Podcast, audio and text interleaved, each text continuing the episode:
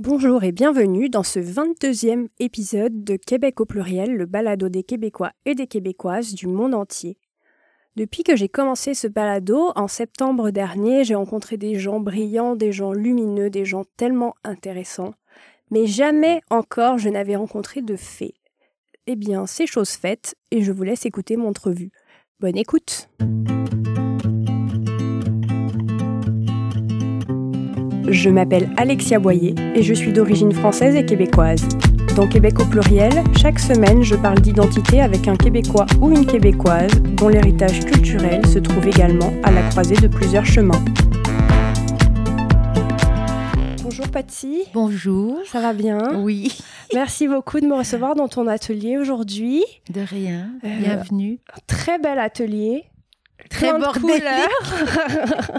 Mais c'est le but d'un atelier, non? C'est vrai.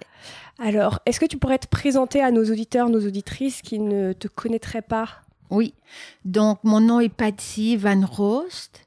D'habitude, je ne dis jamais mon nom de famille, c'est juste Patsy ou La Fée, La Fée du Myland. Donc, c'est le journal Le Devoir qui m'appelait La Fée du Myland en 2012. Mais comme j'ai été évincée du Myland, je suis maintenant La Fée urbaine. D'accord. Ce que je voulais te demander justement si tu étais devenue euh, la fée de la petite patrie. Non, pas vraiment. Je suis la fée urbaine. Ça me permet d'ouvrir. Je ne veux pas de frontières. Ok, très bien. Donc la fée urbaine et les gens auraient peut-être reconnu à ton accent que tu viens de ce beau pays qu'est la Belgique. je ne sais pas s'ils reconnaissent l'accent belge, hein, parce que ça fait longtemps. On sait que je ne viens pas d'ici, mais en Belgique, on me dit t'es québécoise? Ah oui. Donc, euh, on ne sait plus. Euh, oui, les accents se transforment. D'accord. Qu'est-ce qui t'a amené au Québec? Oh my God, par où commencer? C'est une très longue histoire. Donc, euh, moi, j'ai d'abord immigré en Ontario. D'accord. Et comment le dire Les mots ont du poids. Hein. Il faut faire attention aux mots qu'on utilise. Et donc, dans le fond, il y a un mot que je ne veux pas utiliser, donc je vais essayer de le dire autrement. Donc, ma mère, dans le fond, qui est née en Belgique mais a immigré aux États-Unis quand elle était petite et est retournée étudier en Belgique. Elle est polonaise, elle est d'origine polonaise. Donc, euh, elle nous a eu en Belgique, mes frères et moi. Et puis, quand j'avais 11 ans et demi, elle nous a fait croire qu'on venait en vacances au Canada, près d'Ottawa, chez nos grands-parents, qui étaient rendus à vivre là. Et on n'est jamais rentré. Donc, euh, contrairement à d'autres histoires, je n'ai pas choisi de quitter mon pays et en plus, on ne je ne savais pas que je quittais mon pays quand j'ai quitté mon pays. Donc, euh, ça a amené à toutes sortes de blessures, évidemment, et tout ce que je fais aujourd'hui vient de cette blessure. Et comment est-ce que tu t'es rendu compte que finalement vous étiez installé en Ontario et que vous n'alliez pas rentrer à la maison? Très bonne question. Puis je te jure, je revois, j'ai 53 ans aujourd'hui. Donc à ce moment-là, j'avais presque 12 ans, donc c'est il y a très longtemps, mais je m'en souviens encore comme si c'était hier. Donc j'étais chez mes grands-parents à Kanata, près d'Ottawa, et euh, c'était la fin de l'été, donc euh, fin août. Et donc moi, je croyais qu'on allait rentrer fin août parce que pour commencer l'école en Belgique. Et quelqu'un a frappé à la porte et c'est moi qui ai ouvert la porte. Et j'ai vu plein de gens avec des grosses malles là, en métal et puis j'ai vu la voiture de ma mère de Belgique qui était tout d'un coup là et je, me suis demandé ce qui se passait. Et ma mère m'a dit, oh, c'est nos affaires, ils amènent nos trucs de Belgique. J'ai dit, mais pourquoi? Elle a dit, on habite ici maintenant. Et euh, oh là là, je lui en ai voulu. Évidemment, j'étais en crise. Et puis, euh, c'est un peu ça, le début de cette histoire. Et puis, évidemment, je ne parlais pas un mot d'anglais. Et où on était, ça ne parlait qu'anglais. Et ma mère a décidé euh, de ne plus nous parler français à partir du moment où on a mis les pieds au Canada. Donc ça, c'est une autre histoire. Tu m'arrêtes hein, quand tu veux, sinon je vais aller. C'est très intéressant, c'est très intéressant. C'est une histoire intéressante parce que oui, j'ai perdu ma langue. D'accord. Ma langue maternelle, qui n'est pas la langue de ma mère, parce qu'on dit la langue maternelle, notre première langue, mais moi, ma langue maternelle, c'est le français. Ta langue natale, finalement. Exactement. Oui, j'adore ça. Ma langue natale. Donc, j'ai perdu ma langue natale. J'ai immigré en Ontario. Donc, j'ai été tout de suite. Je suis arrivée, je crois que c'était la cinquième ou la, la dernière année du primaire. Évidemment, j'ai été dans une école où on ne parlait pas français et je ne parlais pas un mot d'anglais. Donc, j'étais en immersion totale. Et puis, au lieu d'aller au cours de français, on mettait, je devais aller prendre soin des, des très jeunes en maternelle et on m'a donné un livre et on m'a dit tu dois leur lire mais leur lire c'était en anglais. Je me rappelle ça parlait d'une vache et je ne savais pas comment lire le mot cow. Donc et j'étais sur les petites chaises. Tu sais c'est comme si tout d'un coup de 12 ans je revenais à 3 ans ou à 4 ans. C'était une période très étrange et je me rappelle que tout le monde nous appelait mes frères et moi French frog et j'ai dit à ma mère, tout le monde nous appelle French Frog. Et elle nous disait, appelle English Muffins. donc c'était French Frog, English Muffins. Et donc il y avait tout ça, donc cet anglais que je ne comprenais pas du tout. Et puis cette idée de devoir accepter que je n'allais pas rentrer revoir mon père, surtout qui était là-bas. Et puis il y avait aussi que dans la maison, donc on habitait au début avec mes grands-parents et ma mère ne parlait que polonais avec ses parents. Et moi, et donc il se disait des secrets, ça m'énervait. Donc j'ai demandé à mon grand-père de me donner des cours de polonais. Et donc c'est comme ça que j'ai appris à comprendre et à parler un tout petit peu aussi le polonais. Donc c'est jamais juste une langue, c'est toujours un mélange. Et est-ce que tu as eu l'occasion de retourner en Belgique après? Oh my God, oui. Donc je suis retournée parce que j'ai toujours, je voulais être artiste mais peintre. Et je me suis dit, la peinture, ça s'étudie en Belgique ou en Europe en tout cas. Donc après le cégep, et ici je n'ai jamais étudié en art, donc jusqu'au cégep. Je veux dire, je n'ai pas fait le cégep en art. Donc je suis retournée en Belgique, évidemment plus pour me rapprocher de mon père qui habitait à la campagne. Et j'allais à l'école à Liège, donc dans une ville, donc en Belgique, on appelle ça être en cote, être en mhm. appartement. En colocation. C'est comme être en colocation exactement. Et c'était euh, c'était vraiment difficile parce que j'avais mon premier amoureux à l'époque. Et dans ma tête, j'étais partie, j'étais rentrée en Belgique pour un an pour étudier. Et quand je suis arrivée, mon père m'a dit mais non, tu es venu ici pour trois ans. Le programme dure trois ans. Tu n'es pas venu ici pour perdre ton temps.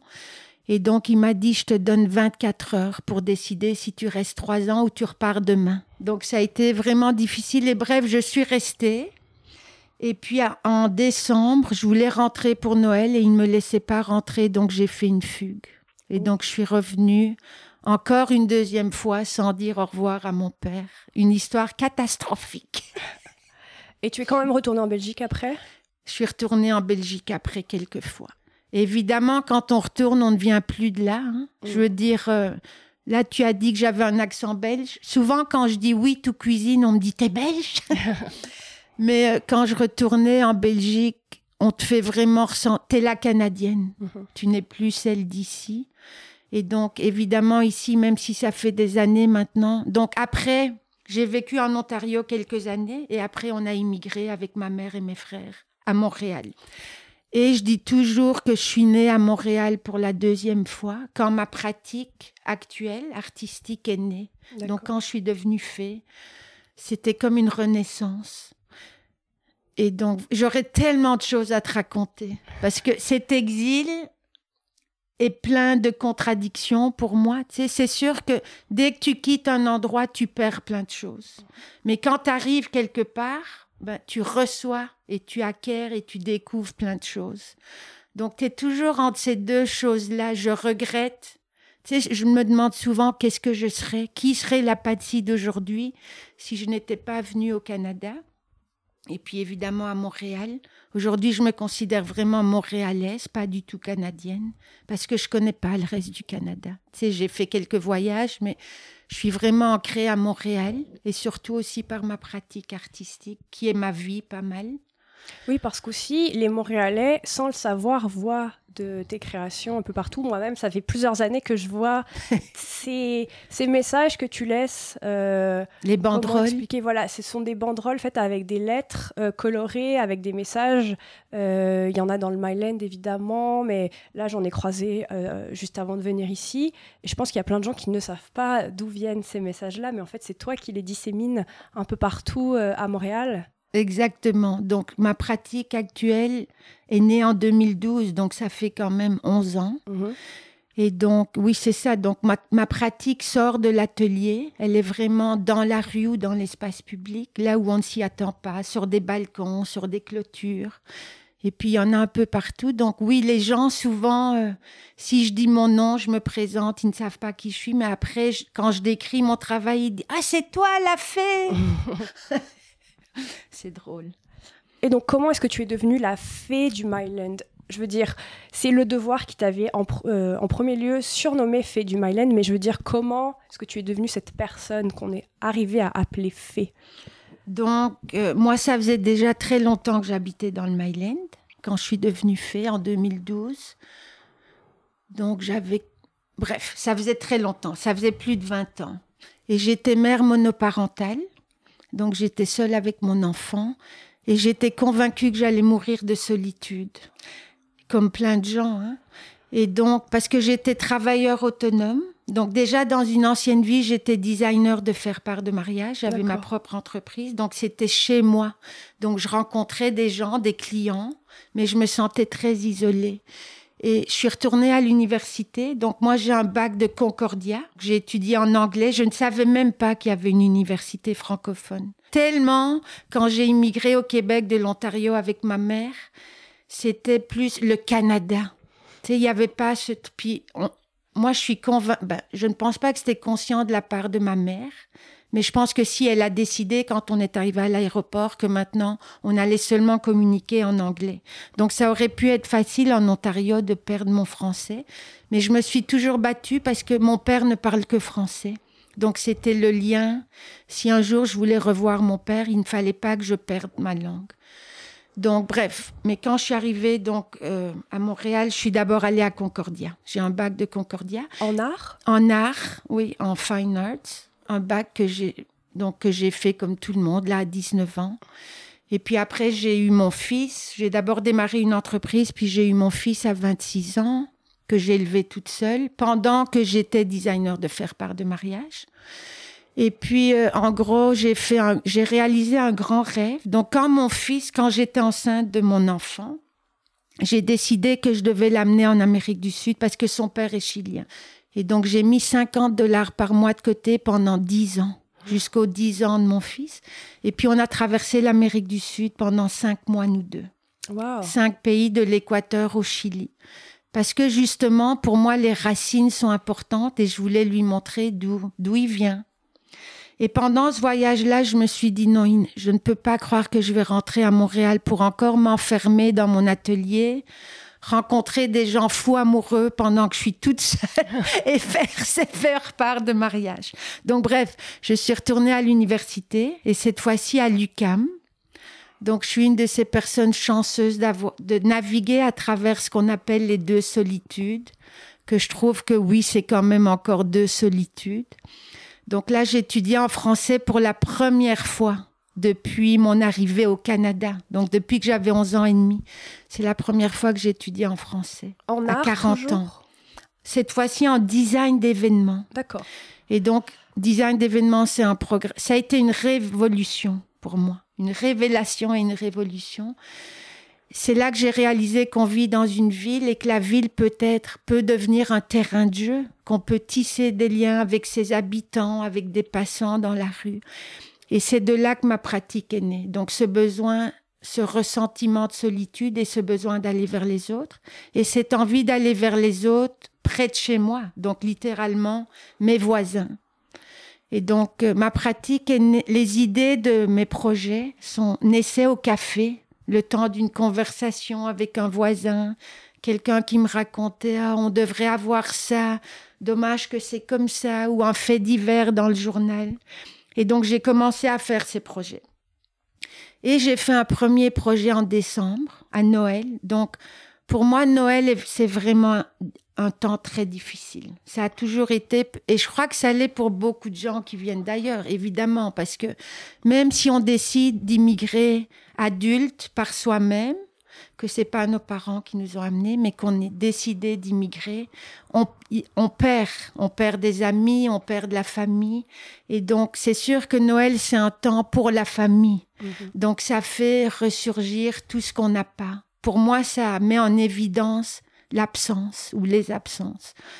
Et surtout quand on est mère monoparentale, je veux dire, c'est triste. Pour moi, Noël, c'est des grandes familles, c'est des retrouvailles, ce que souvent ça n'a pas été pour moi. Et donc, je me suis dit, c'était en décembre 2012, je me suis dit, et si Noël pouvait être fêté collectivement, plutôt que chacun chez soi dans sa bulle? Et c'est comme ça que j'ai fait ce premier projet. Donc, évidemment, je n'avais aucun moyen. Donc ça faisait, je crois, deux ans que j'étais sortie de l'UCAM en design d'événements. J'avais plein d'idées, mais je n'avais pas d'argent. Donc je me suis dit, allez, il faut que tu fasses quelque chose, un projet avec ce que tu as déjà dans ton atelier. Et comme il me restait beaucoup de papiers d'enveloppe de ma vie de designer de faire part de mariage, je me suis dit, ça doit être quelque chose en papier. Et donc, j'ai eu envie de prendre un conte de Noël de, de, le découper en 25 morceaux et de tous les jours en allant au café le matin, donc vraiment intégré dans ma routine, de déposer un morceau de l'histoire dans une boîte aux lettres et de demander aux gens de l'exposer sur leur porte. Donc c'était sur la rue Waverly, donc le trottoir est quand même très proche des portes. Et donc l'idée c'est que les gens sortent ensemble, les voisins d'une même rue et d'ailleurs, les passants, viennent découvrir cette histoire une journée à la fois dans l'espace public, là où on peut se rencontrer. Et donc l'histoire que j'avais choisie c'était la petite fille aux allumettes. Mmh. Parce que en Belgique, quand j'étais petite, je me souviens d'avoir vraiment lu ce conte-là ce qui est une histoire qu'on entend moins ici. Donc j'ai essayé de lire des contes plus québécois, traditionnels. Mais la petite fille aux allumettes, c'était moi. Je me reconnaissais dans, dans cette petite fille euh, sans sa maman, seule avec son père, elle, et qui devait vendre des allumettes euh, pour essayer d'avoir de l'argent pour se nourrir. Et même si elle meurt à la fin sur le trottoir, je me suis dit, Patty, est-ce que tu as le droit de, travailler avec une histoire si triste, il y a des enfants qui vont la lire, etc. Mais c'était moi. Donc j'ai décidé de m'assumer. Et donc c'est avec ce conte-là, c'est un voisin qui a écrit au journal et qui a dit il y a une fille qui sème de la magie dans le quartier. C'est comme ça que je me suis retrouvée à la une du Devoir. Et c'est le Devoir qui m'a appelée la fée du Myland. Et aujourd'hui, tu sèmes encore de la magie. J'imagine plus, plus trop dans le Myland. Euh, ça d'ailleurs, ça a dû être très douloureux pour toi de devoir quitter le Myland, j'imagine? C'est encore un autre exil. Au début, je me disais la fée en exil. Parce que comme je t'ai dit, donc j'ai immigré d'abord de la Belgique en Ontario. Après encore refaire ses valises, venir de l'Ontario à Montréal. Et après, oui, je veux dire, dans le Myland, à travers mes projets, parce que j'ai fait une centaine de projets, pas juste deux projets, j'ai construit une famille. Mm. C'était ma, ma vraie famille, le Myland. Et donc de devoir quitter le Myland quand mon propriétaire, après 21 ans dans le même appartement, m'a dit tu dois partir et je te donne quelques semaines. J'ai dit mais non, mais non, c'est pas possible, c'est toute ma vie, à la fois mon travail et ma vie. Et donc bref, je me suis battue et puis j'ai réussi à avoir un an pour me préparer. Mais finalement, c'est bien, je sais que ça fait du bien de changer, mais c'est dur de. Il fallait que quelqu'un me botte le cul pour que je parte du Myland, même si j'avais envie. Je commençais à avoir la bougeotte. D'accord. Et je me disais, je pense que j'ai fait le tour et peut-être que si je vais vivre ailleurs, il y a des nouvelles idées qui vont naître. Mais en même temps, ma pratique a quelque chose de durable. Je dis toujours, c'est pas une affaire, une histoire d'un soir, même si c'est un projet qui dure euh, quelques heures, parce que à force d'en refaire et d'en refaire et d'en refaire sur le même territoire avec les mêmes participants, c'est ça qui crée une communauté. Mm. Et donc, quand j'ai commencé, la raison pour laquelle j'ai commencé, c'est que je me sentais seule, aucun sentiment d'appartenance, aucune communauté. Et donc, à travers mes projets, j'ai réussi à créer cette communauté. Mm. Dont j'avais tellement besoin. Et évidemment que j'ai perdu, même si j'habite à 8 minutes à vélo de mon ancien appartement. C'est juste différent, tu sais, je sors dans la rue, puis je connais pas les gens, tandis que dès que j'arrive dans le Myland, Patsy, t'es revenue Comme si j'avais été... Euh, tu sais, je suis à côté. Mais c'est devenu à travers mes projets, j'avais l'impression de vivre dans un petit village. Mhm. Puis c'est aussi à la longue. Tu sais, j'ai été là très longtemps. C'est l'endroit où j'ai été le plus longtemps de toute ma vie. Et j'ai aussi élevé un enfant là. Donc c'est sûr que quand tu as un enfant, ta communauté euh, s'élargit. Puis tu dois avoir plein de souvenirs avec ton fils au fur et à mesure des années. Oh mon Dieu, je peux pas passer dans le Myland sans... Oui, toute l'enfance. C'est là que je suis devenue mère. C'est là que je suis devenue fée. C'est là que je suis devenue tout. Je veux dire, le Myland, c'est vraiment au cœur de, de la personne que je suis aujourd'hui, mais mon exil aussi. Je pensais à ça avant que tu arrives. Comme je disais, quand tu quittes un endroit, quand tu vas vivre ailleurs, c'est sûr que tu perds plein de choses. Et dans mon cas, je le vois comme des trous. Donc, je, me sens comme une personne trouée.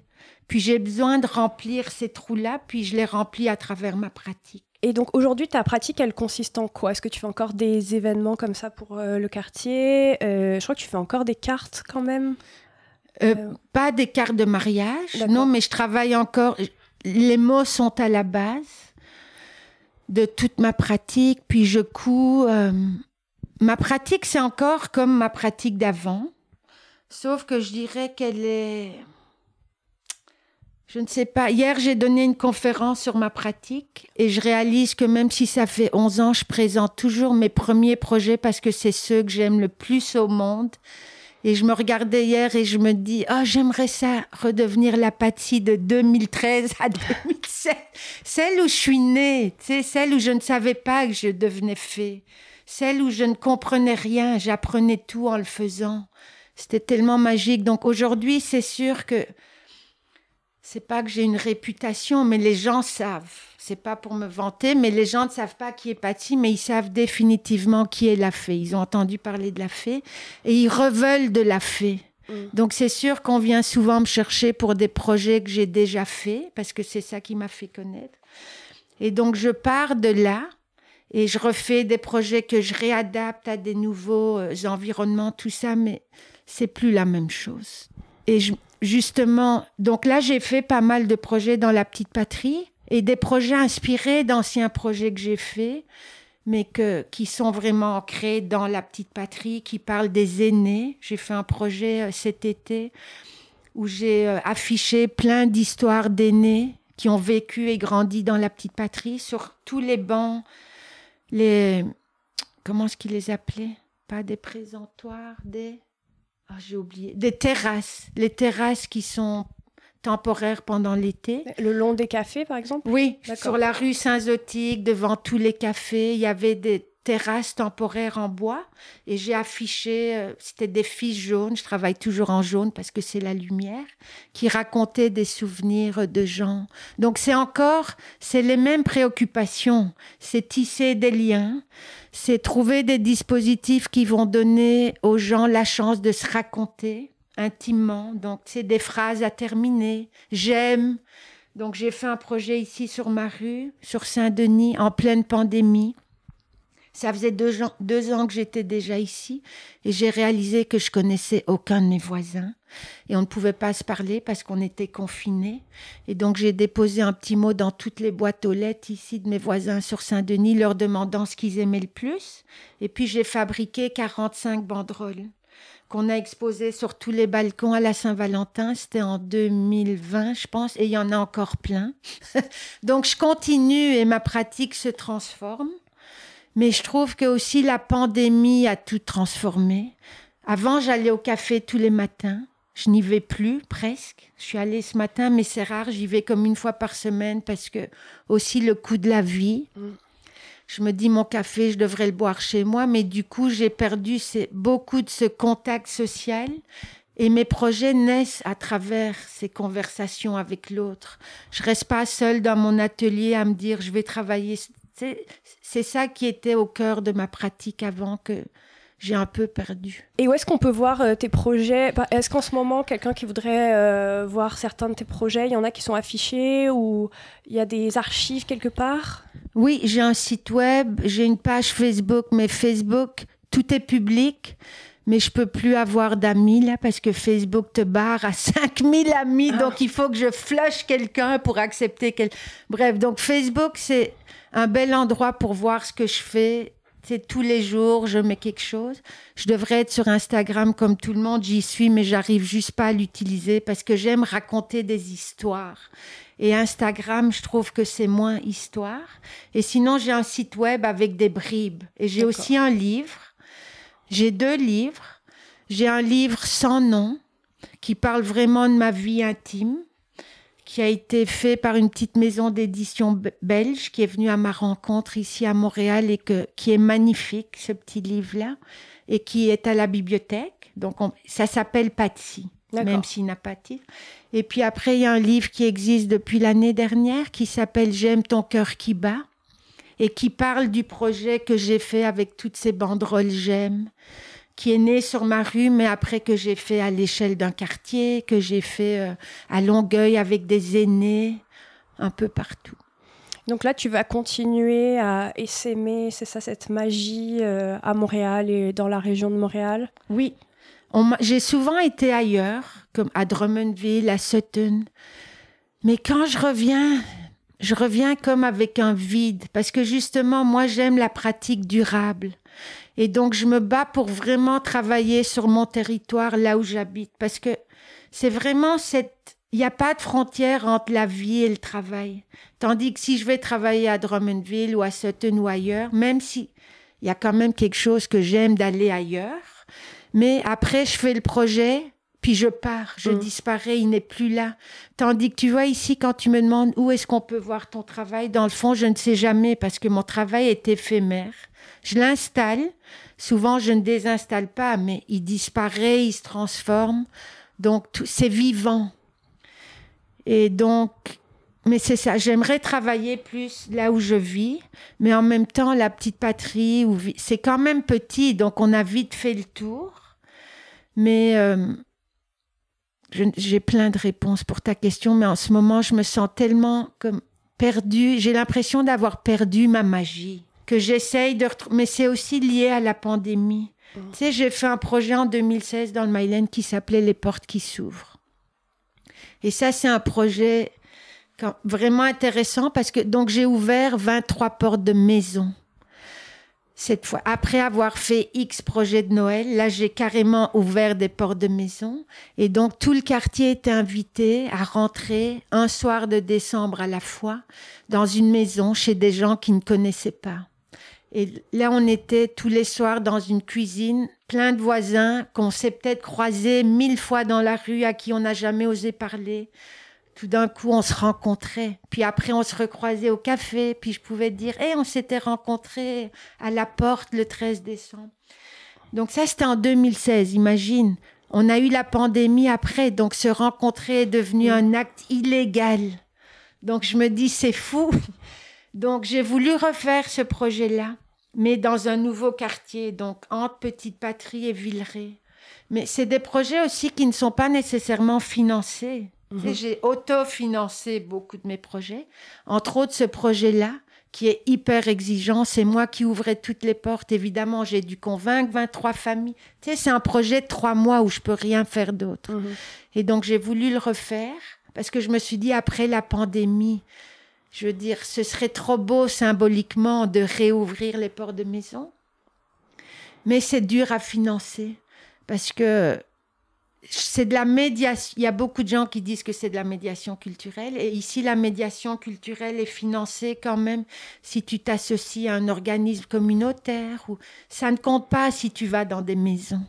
Et donc, j'aimerais ça que les barrières de tous ces programmes qui financent des trucs s'ouvrent. Parce que quelqu'un comme moi qui a une pratique qui tombe un peu, euh, qui sort des boîtes, c'est plus difficile à financer. Puis je veux dire, le coût de la vie, on, voit le coût de la vie, ça coûte une fortune. Moi, j'habite seule pour la première fois de ma vie depuis un an et demi. J'ai toujours eu des colocs. Mais là, comme je suis dans un plus petit appartement que quand j'étais dans le Myland, je suis dans un appartement où je peux pas avoir une coloc et un atelier. C'est l'un ou l'autre. Donc, en ce moment, j'ai choisi mon atelier. Mais euh, c'est stressant financièrement. Donc, ma pratique, j'aime la donner parce que le don, l'offrande, le cadeau faisait, est au cœur de ma pratique. Mais à un moment donné, je dois payer mon loyer. Donc, je suis là-dedans. Et là, justement, tu parles de finances et de payer le loyer. Est-ce que tu déclares toujours ton activité de fait sur ta déclaration d'impôt? Oui, D'accord. Et Impôt Québec n'a toujours rien trouvé à redire. je suis artiste fait. Et d'ailleurs, même l'appartement où je suis en ce moment, c'est tellement un cadeau. Je suis vraiment chanceuse. Et finalement, je suis contente d'avoir été évincée quand j'étais évincée. Parce qu'aujourd'hui, c'est encore plus difficile de trouver un appart. Et donc, j'ai fait un dernier projet dans le Myland qui s'appelait Les boîtes aux lettres. C'était une déambulation sonore. Et j'ai dû aller chez le technicien, enregistrer comme on fait en ce moment, la balade sonore. Et c'était ici. Dans On est chez le technicien. Ah, Donc, je suis venue ici. Puis, tu sais, je cherchais un appartement. Je savais que je devais partir. Et quand je suis venue ici, je lui ai dit, oh, waouh, c'est ça que je cherche. Dans le fond, je ne savais pas parce que ça faisait 21 ans que j'habitais dans le même appart. Et il m'a dit, ben, tu le veux? J'ai dit, il m'a dit, il est disponible. Quelqu'un devait le prendre, mais ils viennent d'annuler. J'ai dit, oui, je le veux. wow. Et il m'a dit, mais tu dois convaincre le propriétaire. Donc j'ai dit, ok, donne-moi le numéro. J'ai appelé le propriétaire et il m'a dit, qu'est-ce que tu fais dans la vie? J'ai dit, je suis fait. Là, il s'est mis à rire. Il a dit, mais non, mais comment est-ce que tu vis? J'ai dit, je suis fait. Google-moi. Et donc, euh, c'est drôle parce Et que j'habite là. Oui, je l'ai convaincu. Puis, tu sais, mes propriétaires, c'est des perles. Ils habitent à côté de chez moi. C'est des profs au primaire dans le quartier. Ils encouragent ma pratique, ma démarche. T'as vu, mon escalier est jaune. Oui.